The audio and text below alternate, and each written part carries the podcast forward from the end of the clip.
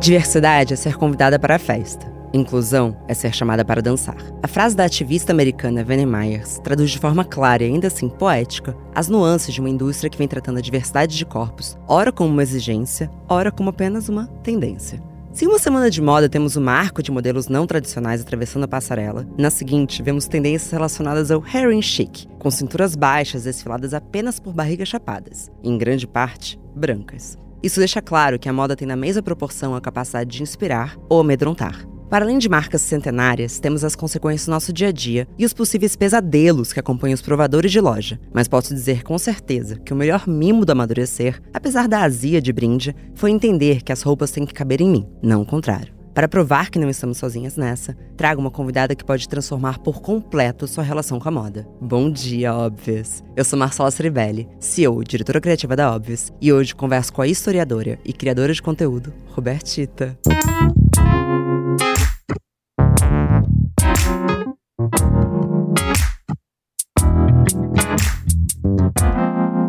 Bom dia, óbvias.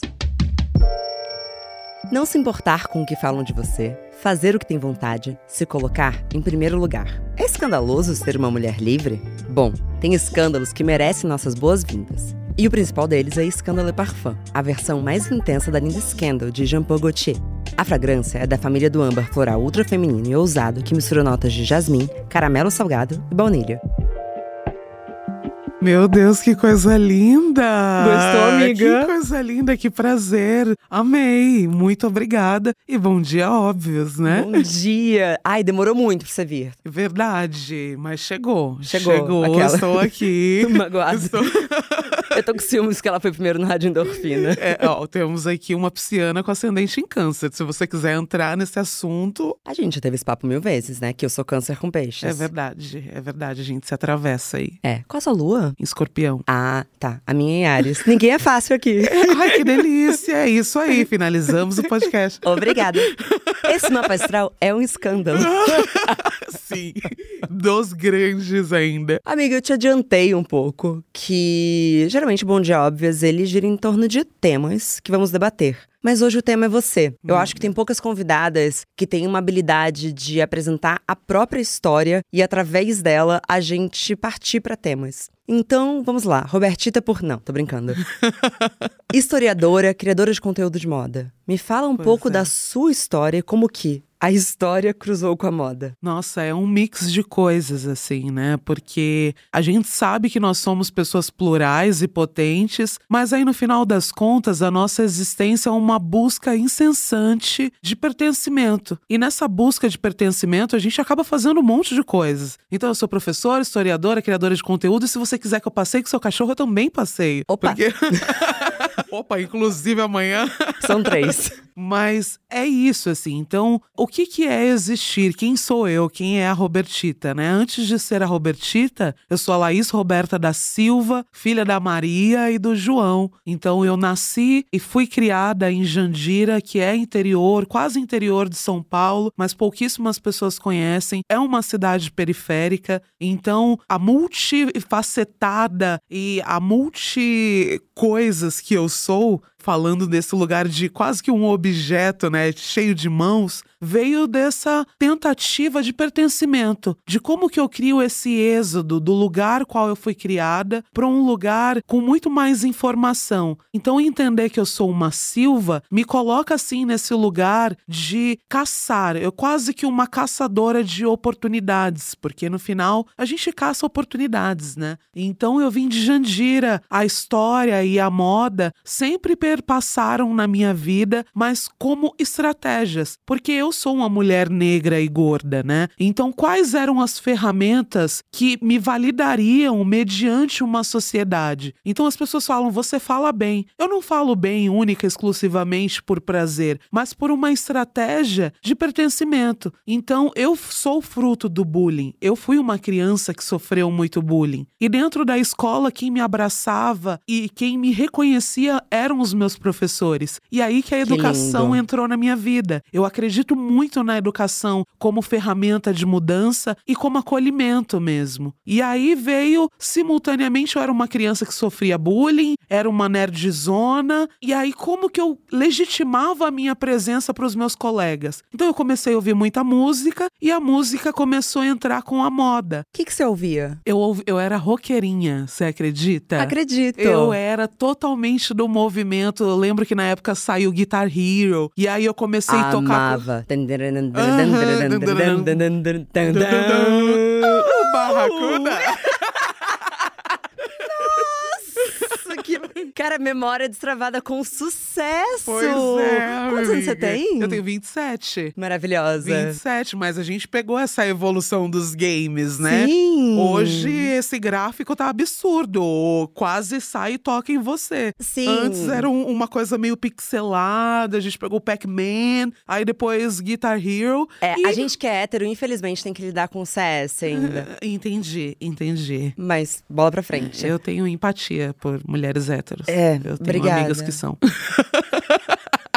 Mas vamos lá. Bullying versus busca por pertencimento. Moda? Moda. Eu sempre vejo a moda como uma ferramenta, e eu falo ferramenta sempre, porque é uma ferramenta de verdade, assim. É o que te permite uma comunicação muito nítida, muito clara. Eu tive durante muito tempo uma questão com a minha fala. O bullying, ele me colocou nessa parede, contra a parede, que me reprimia de uma forma absurda. Você era mais quieta? Eu era super quieta, eu mal dialogava com os meus pais, assim. Uau. Então a minha família não conseguia nem me dar um suporte, porque eu era uma criança que sofria na escola, sofria na rua, ia para casa e ficava trancada no meu quarto, né? Então foi quando eu comecei a fazer movimentos de inserir elementos na minha vestimenta, que era como minha mãe me via me comunicando, né? Nossa, incrível. Que é a moda na sua essência, que é uma expressão. Exatamente. É uma grande expressão, de, é um conjunto de elementos que a gente adota e faz com que isso seja a nossa linguagem verbal e não verbal, né? Maravilhoso. E quando você fala de educação, nesse mesmo momento você começou já a estudar a moda ou você já estava naquele pique, ah, vestibular, vou estudar história? Eu sempre fui induzida a, a estudar, porque eu sempre estudei em escolas que o corpo docente era muito robusto, né? Então, tem uma escola em Barueri que é uma escola técnica, que eu tive que fazer um vestibulinho para entrar nessa escola, porque era difícil acessá-la, né? Olha a ansiedade das crianças. Exatamente. Vestibulinho. Vestibular. A gente não tem. Romantizado aqui. Exato, a gente não tem nem é, educação emocional aos 17. Imagina o quê? A gente tá falando de 12 anos isso? 12 anos. Nossa, um vestibulinho. Um vestibulinho. E aí, minha- pra minha mãe, era tipo, ai, eu entrei no quarto e minha filha tava babando em cima da apostila. Que orgulho. lindo, que orgulho. Puta que pariu. pois é, é sempre. é. Mas era isso. Porque a minha família não tinha condição, eles não tinham aparatos financeiros, ou eu fazia, a, corria atrás dessa gratuidade, né, de- desses serviços gratuitos, ou eu não teria um acesso à educação qual eu tive. Sim. Porque aí eu já entraria numa parte quanto profissional da educação, já choraria aqui, Ah, falando. chora, chora, chora, chora. Ai, vamos chorar. Coloca uma música triste agora. Coloca, coloca. Eu, profissional da educação, Laís Roberta da Silva, tenho mais um dia triste pra compartilhar. Nossa. Vamos lá. Entrei na escola técnica. Você já se entendia com essa autoridade sobre o seu corpo e sobre quem você é no mundo, assim como eu te enxergo hoje? Eu fui tendo algumas viradas de chave, né? Começou primeiro pela minha consciência racial. Eu sempre entendi que eu era diferente de outras crianças, né? Não à toa que a referência mais, mais próxima da minha criação era o Fat Family nesse lugar subjugado. Quase que uma crítica, perdi você, não tem que te entender, ainda te amo. E ainda assim, mas isso me atravessava porque não era num ponto positivo, né? Hoje a gente analisando, meu Deus, que grupo, né? Cadê eles? Cadê eles? sumiram. Alguns viraram evangélicos, outros faleceram, enfim, né? Nossa, mas era muito simbólico desse momento que a gente estava crescendo, né? Exato. É, rapidamente eles eram reduzidos ao tamanho dos corpos deles. Exatamente, exatamente. E me atravessava muito, assim, porque era a única referência midiática que tinha da minha imagem. Então eu era automaticamente atrelada a eles, e isso sendo criança. Olha que violento, né? Mas aí eu fui crescendo, veio essa minha consciência racial, então eu entrei nessa escola técnica, conheci a Marina. Eu falo que existem dois tipos de famílias pretas no Brasil. A família autodeclarada preta, que é aquela que o tio toca pandeiro, tem o um grupo de samba, que tem todo mundo, e tem a família preta em estado de negação. E eu vim da família preta da negação. Sim. Então, quando eu, eu cruzei com Marina dentro dessa, dentro dessa escola, eu falei: meu Deus, o que está acontecendo? Que... Quem é Marina? Marina era uma colega de sala minha, que era uma mulher, assim, uma, uma adolescente na época, autodeclarada preta, e isso em 2010. Quando a gente pensa nessa linha do tempo, parece recente, né? São 10 anos. Mas há 10 anos atrás era absurdamente diferente. Eu passei pela transição capilar que nem tinha o nome de transição Não capilar. Chamava, imagina. Eu só tava tirando a química do meu, do meu cabelo e aquilo era tirar a química do cabelo. E aí foi quando eu conheci Marina, e Marina era muito musical. Então já veio a minha relação com a música de anos anteriores, mais a Marina com a musicalidade preta. Eu ia te perguntar isso. Quais eram os comportamentos que a Marina tinha que te inspiraram também a fazer esse reconhecimento racial? A Marina, ela veio de uma família do rap. Então foi quando eu comecei a ouvir Racionais e o Mano Brown fala numa frase: "O negro é lindo". E a partir daí o rap, ele tem vários outros vários outros braços que nos conectam com blues, com jazz. Foi quando eu conheci Aretha Franklin, Ella Fitzgerald e várias outras mulheres assim. Então eu fui entendendo junto com a, com a música, com a moda e, e esses vários insights. Imagina eu com 14, 15 anos tendo a minha cabeça borbulhando assim. Incrível. Até porque essa escola era num município ao lado de Jandira. Jandira é uma bolha. Jandira ainda são pessoas frutos de seu tempo. Então eu não teria nenhum acesso se eu não tivesse saído de lá. E me foi apresentado um universo de possibilidades. Um universo de possibilidades quanto à minha identidade, quanto à moda, quanto à música, à educação. E aí eu falei: é isso que eu quero. E aí eu lembro que eu pegava o metrô escondida da minha mãe e vinha para o centro de São Paulo, conheci a Galeria do Rock, a Sé, em Agabaú, comecei. E aí, enfim, bate no liquidificador e tô aqui. eu acho que isso é uma sensação que muitos jovens que eram dessas bolhas não mainstream nessa uhum. juventude uhum. lembram dessa sensação de entrar pela primeira vez na Galeria do Rock. Exato. Nossa, existem semelhantes. Exato. É uma virada de chave, né? É. E é uma virada de chave muito significativa para jovens que buscam incessantemente uma identidade. Porque a gente nessa na adolescência, a gente está absorvendo o mundo. Somos uma grande esponja e aquilo direciona a gente para passos futuros. Por isso que é tão importante fomentar ideias de crianças e adolescentes, né? Então, eu tive um movimento de sair de onde eu cresci e fui criada, quase que um dia, em determinado momento, a minha vida Jandira virou uma cidade dormitório, porque eu ia, dormia e a, minha rede de apoio, os meus amigos, todos estavam mais para cá, mais para o centro de São Paulo mesmo. E de, a partir desse momento, quando que você também começou a querer criar conteúdo? A sua Nossa. relação com internet? Meu Deus. Flickr? Eu sou da. É porque eu tô. É, é, exato. Eu tô na internet Tumblr. há muitos anos. Desde o Orkut, MySpace, Fotolog, Videolog, Flogão. Qual era o seu, qual era o seu barra no Fotolog? Não, que assim, quando eu descobri que o meu marido era no Fotolog, a minha relação mudou. O meu era bem clichê, era assim, ó. Tô apaixonada. Tô Gente, obcecada. Tô pode obcecada. cortar essa parte do podcast. Não pode cortar. Inclusive, é o meu e-mail até hoje. Se vocês quiserem mandar propostas de trabalho. Eu imagino que também, nesse momento, não se falava de uma possível militância digital. Mas você se via levantando alguma bandeira a partir da sua presença nesses outros canais? Eu sempre mobilizei pessoas junto comigo. Eu sempre fui essa pessoa furacão mesmo, porque eu sou muito subversiva. Eu sou a amiga que vai e fala, você fala: Meu Deus, eu comprei tal coisa e veio ruim. Ah, tudo bem, eu vou falar, não, vamos lá trocar. Então eu sempre fui assim na vida, sempre fui muito questionadora e simultaneamente eu sempre mobilizei pessoas junto comigo. Então eu sempre tive muitos seguidores nas redes sociais, qual eu tinha. Sempre tive muitas leituras no meu blog, muitas visualizações, porque eu sempre construí opinião mesmo. Seus pais entendiam? Nunca entenderam até hoje e eles não entendem. Não, é até hoje. Eu fui para a semana de moda de Paris e para minha família, nossa, a Laís foi desfilar lá em Paris.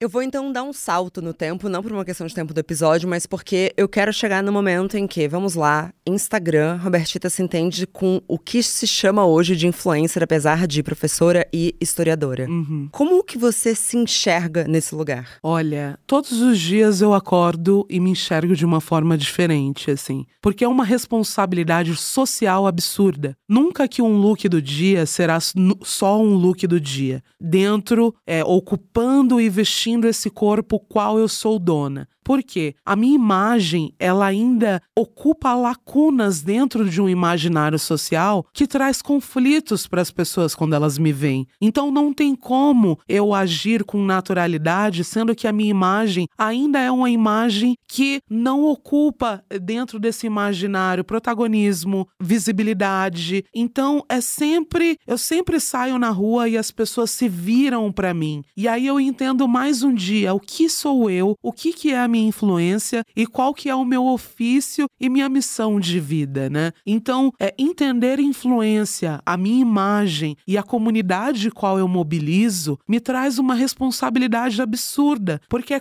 quase que junto com outras mulheres eu esteja com um facão na mão, vindo na frente e abrindo um matagal gigante que ainda se opõe à minha imagem e à minha identidade. Então, o que, que é influência? Para mim é uma baita responsabilidade social. É como eu enxergo hoje o meu ofício e a minha influência. Lindo te ouvir falar. Mas eu me pergunto se você consegue descansar, porque me parece algo que não tem descanso. Não tem descanso. Não tem descanso, a não ser que eu queira abrir mão mais uma vez, porque eu já abri mão outras vezes, né? É uma demanda, uma sobrecarga, sim, absurda. E uma sobrecarga que parte até de um lugar de solidão. E essa solidão me coloca também em um alto índice de vulnerabilidade. Porque imagina, eu sou uma das poucas mulheres negras do Brasil hoje que dialoga com o luxo. Então é entender que esse lugar é solitário. Então essa responsabilidade vem com um descanso que eu não posso parar. Se eu quero continuar fazendo o que eu faço com a proporção da minha entrega, eu não tenho descanso. Tem uma entrevista da Paloma Elcecer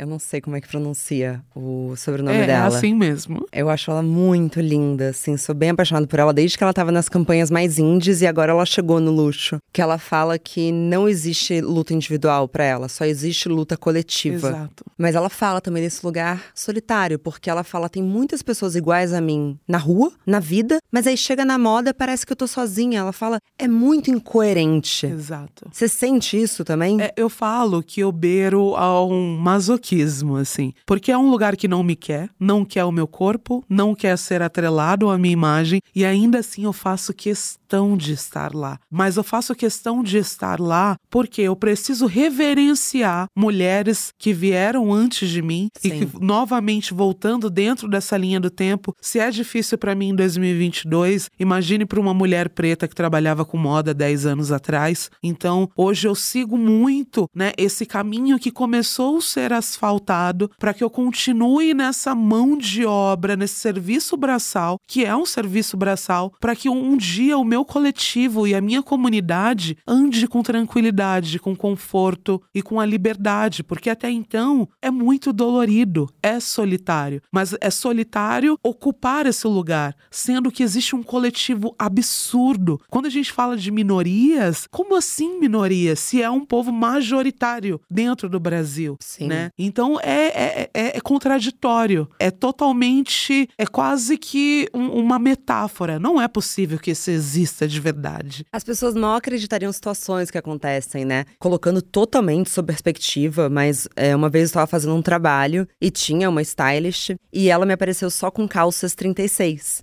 E eu não sou uma mulher que veste 36. E ela me falava assim: experimenta, a modelagem tá enorme. Experimenta. E eu pensando, eu não quero. Você tá me const... Você tá me deixando totalmente constrangida. E eu tenho muita dificuldade de embate. Eu não sou subversiva. Uhum. Eu sou a pessoa que vai aceitar que o prato veio errado. E eu vou ser a pessoa que vai falar: não, a gente vai trocar. Por isso que a gente é amiga, graças a Deus. Pois é. Mas o João Pedrosa, que também é professor e uhum. participou do Big Brother Brasil, uma vez ele me falou: Marcela, o constrangimento ele é muito educativo. Tem algumas pessoas que você precisa constranger para elas entenderem. E pelo amor de Deus, minha experiência é pífia perto das coisas que vocês passam. Mas só quero dizer que foi essa história que, me, que eu comentei com ele. Ele falou: você tem que constranger essa stylist. Pois e falar: é. não, você vai agora pegar roupa do meu tamanho. E ele fala que ele hoje entendeu que ele precisa constranger para que algumas pessoas entendam as coisas. Pois Mas a é. moda permite. Como que você navega nesse lugar também que precisa ser agradável, porque tem um recorte uhum, feminino também aí, exato. né? Exato. Essa é uma fala que eu vou adotar para minha vida sobre o constrangimento, porque eu falo discursos, discussões, questionamentos incômodos nos levam para um lugar de análise. Então a minha presença no final das contas, ela tem um ponto de incômodo, incômodo visual, incômodo no subjetivo, incômodo no espaço, no meio. Então como que eu crio esse lugar com muito mais acolhimento, né? Um lugar mais saudável para que eu esteja fazendo esse meu ofício, criando redes de apoio. A velha e a máxima e a famigerada rede de apoio. Então, mesmo que você seja uma mulher branca, no sentido literal, racional, né? Mesmo que você seja uma mulher branca e tenha um outro ponto de partida da tua vida, a partir do momento que você é aliada a mim de alguma maneira, eu me alio a você também para que a gente construa junto esse meio, porque no final das contas, não é uma responsabilidade única e exclusiva minha ter que carregar esse fardo de quase que um embate. Então, nesses ambientes eu crio alianças, eu crio trocas. Hoje eu tenho uma liberdade, uma licença até poética para conversar com pessoas da moda, para conversar com figuronas que já existem, para a gente construir um novo caminho a partir de agora, né? Vislumbrar novas possibilidades imagéticas, de possibilidades e oportunidades mesmo. Então, hoje eu utilizo do meu acesso, que não é um privilégio, é um acesso qual eu criei, para que isso maximize a minha missão, o meu pertencimento e a minha existência. Então, junto com essas pessoas, nada é sozinho, porque sozinha eu não conseguiria.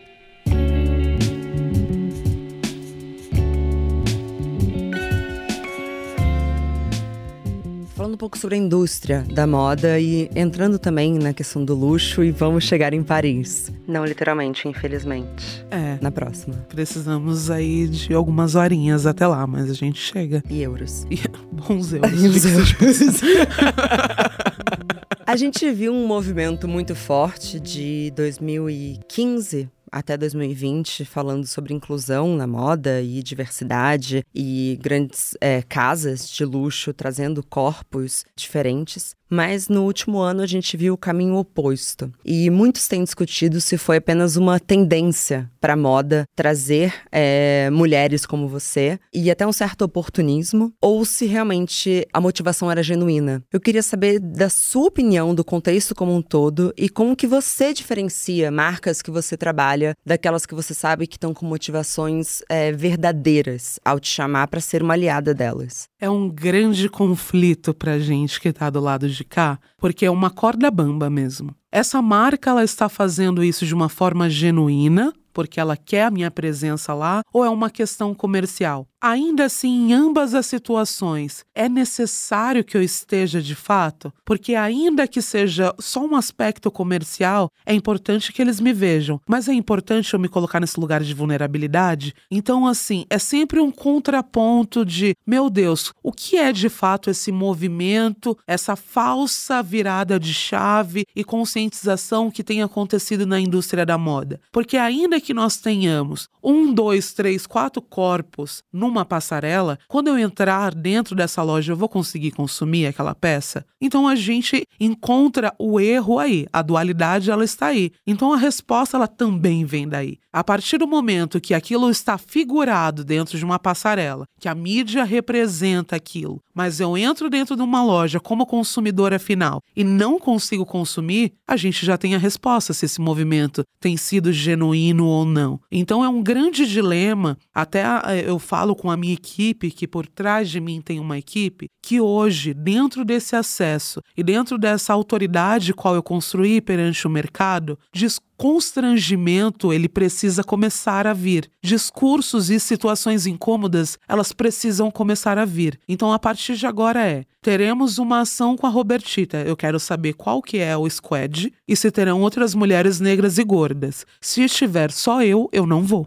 E se tiver só eu, realmente, se é esse lugar que vocês realmente não querem abrir os olhos, então vai ter valor agregado à minha presença. Porque é o que eu posso fazer hoje com as ferramentas que eu tenho. Se eu for convidada para um evento de marca, já eu voltei e falei isso. Ah, a Robertita é pre... Não, não é prepotência, é incômodo. É, é um grito de cansaço. Tem coisas que são inadmissíveis em 2022. Mas faz parte da abertura com facão também, né? Faz parte Você da tá abertura exigindo com... a presença de outras. É, exatamente. Não, não é para eu estar sozinha. A representatividade ela não acontece quando tem um único corpo. Essas marcas elas não podem se autodeclararem nós somos aqui uma marca plural, sendo que tem um, dois. E a primeira fila do seu desfile? Onde estão as pessoas pretas? Onde estão as pessoas que tomam decisão e ocupam cargos de liderança dentro da tua empresa, dentro da tua organização? Então hoje a representatividade ela precisa vir com muito mais critérios e critérios que envolvem quais são as mãos envolvidas dentro do processo, quais são as mãos que tomam a liderança, que batem o martelo. Então a gente ainda vê uma estrutura muito hegemônica dentro desses espaços. E a partir do momento que figuras como eu, que dialogam com essas marcas, começam a falar isso daqui é inaceitável, a gente começa a realmente trazer esse constrangimento e mobilizar uma nova situação e um novo aspecto para esse meio, né, como um todo. Sensacional. Semana de Moda de Paris. Uh! Se sentiu sozinha ou se sentiu com aliadas? Olha, eu fui com aliados, assim. É, eu, eu penso, no final das contas, eu falo para todo mundo: gente, semana de moda é um furacão. Um furacão. Como que conseguiram, nesses últimos anos, reduzir semanas de moda a apenas um indivíduo? A cidade pulsa, as pessoas comunicam, transitam, borbulham. E assim, são pessoas de todos os, de todos os jeitos e nacionalidades e estilos. E eu vi muitas pessoas pretas, não vi muitas pessoas gordas. Mas isso já é um passo, né? É, é, eu sempre, quando eu me recordo de ver semanas de modas em revistas e reportagens, eu não me recordava de ver esse recorte, de ver essa imagem. Então, para mim, foi absurdo, assim. Eu voltei uma outra pessoa mesmo, assim. E foi sua segunda viagem internacional. Foi minha segunda da vida. E aí, a segunda mais gostosa? Nossa, eu, eu, eu, eu me pego nesse dilema todos os dias. Eu gostei mais do México ou de Paris? Aí eu fico, ó, mas cuidado para não cair num conto fantasioso. Porque a gente sempre, meu Deus, eu vou pra Europa e a Europa vai ser mágica e vai ser isso e vai ser aquilo. Mas aí é um- uma fábula que tem na nossa cabeça Você também. viu a Torre né? Eiffel? Ou- Torre Eiffel ou você Eu vi, viveu a Diabo vi. Prada? Não, eu vi, eu vi, eu vi, vivi e liguei pro meu pai ainda. Fiz chamadas de vídeo pra cada um da minha família. Olha onde eu tô. Eu fiz cobertura das semanas de moda internacionais no início, no início da minha carreira. Olha como eu tô ficando velha. Mas que lindo falar isso, né? E imagina, eu não, não tava zero como influenciadora, eu não tava nem pensando em, em look. Eu tava ligeiramente de legging, uma bota e um casaco, assim, porque eu tava sempre Vivendo no bastidor. backstage frito. E foi a experiência que me fez desistir de trabalhar com moda. Que ótimo.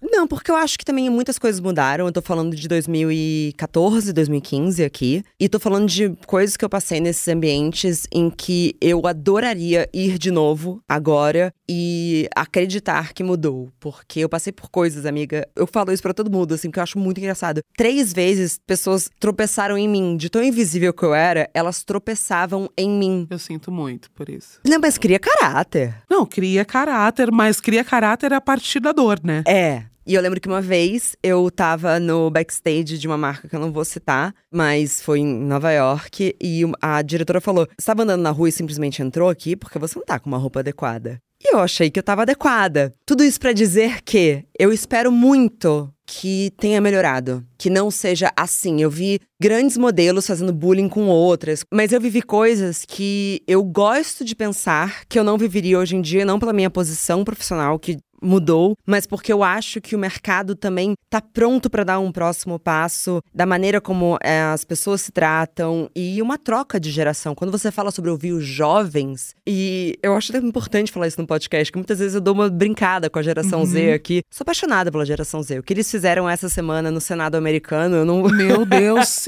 eles são absurdos, subversivos demais, assim. Eu sou apaixonada, apaixonada, entendeu? Eu acredito muito que essa geração vai ocupar ocupar o mercado de trabalho e ocupar a moda de uma maneira que as gerações anteriores não conseguiu. Exato. Até porque é, é, são movimentos geracionais, né? Então a nossa geração aqui, que pega 85 a 97, é uma geração diferente da 94 a 74. Então, esse movimento geracional tem trazido debates que cada vez mais eles se potencializam, né? Então eu acredito muito que a gente tem quebrado o modus operandi qual existia para se trabalhar com moda. Então você precisa consumir tal coisa, vestir tal coisa, comer e jantar e se relacionar com tal pessoa para ser validado dentro do teu ofício. Sendo que não, hoje a moda ela se mostra muito mais aberta, muito mais palpável, né? Então, e eu acredito que isso é um debate qual nós temos trazido. Nós temos defendido isso porque a partir do momento que a gente fala, existe pluralidade, existem outras narrativas, existem outros pontos de partidas que inclusive saem da periferia, movimentos estéticos que se criam dentro da quebrada e vêm para o mundo muito. E que a moda não só se aproprie disso, mas valorize quem Exatamente. está criando. Exatamente. Então a gente muda a nossa percepção sobre cadeias produtivas, sobre o fornecedor que está ali no meio do do Brás, com tecido dentro de um galpão cheio de pó, e a gente começa a valorizar mesmo essas mãos que movem a moda no final das contas, né? E trazendo as nossas vozes, as nossas imagens, as nossas personalidades que não são comuns. Amiga, é um prazer, uma honra conversar com você.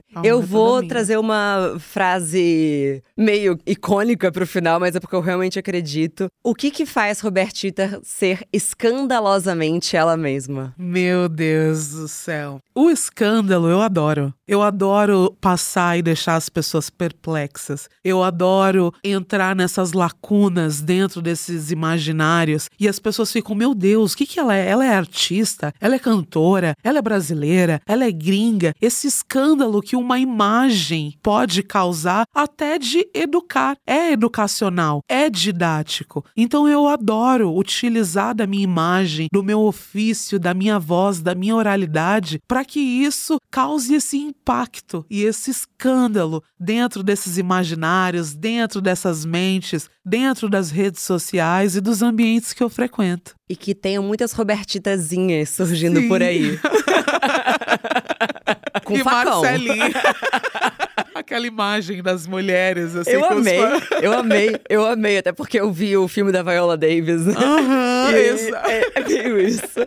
Obrigada, meu amor. Eu que agradeço. Foi impecável, incrível. Eu que agradeço. Onde as pessoas te encontram? Nas redes sociais. Em Paris, tchau. Em Paris e ativando meu CPF aqui no Brasil também, a partir do arroba La Robertita. Então, La Robertita, me sigam lá vendendo meu jabá aqui. Sigam Robertita. Beijo, amiga. Obrigada. Beijo, eu que agradeço. Bom dia. Bom dia. Baracuda!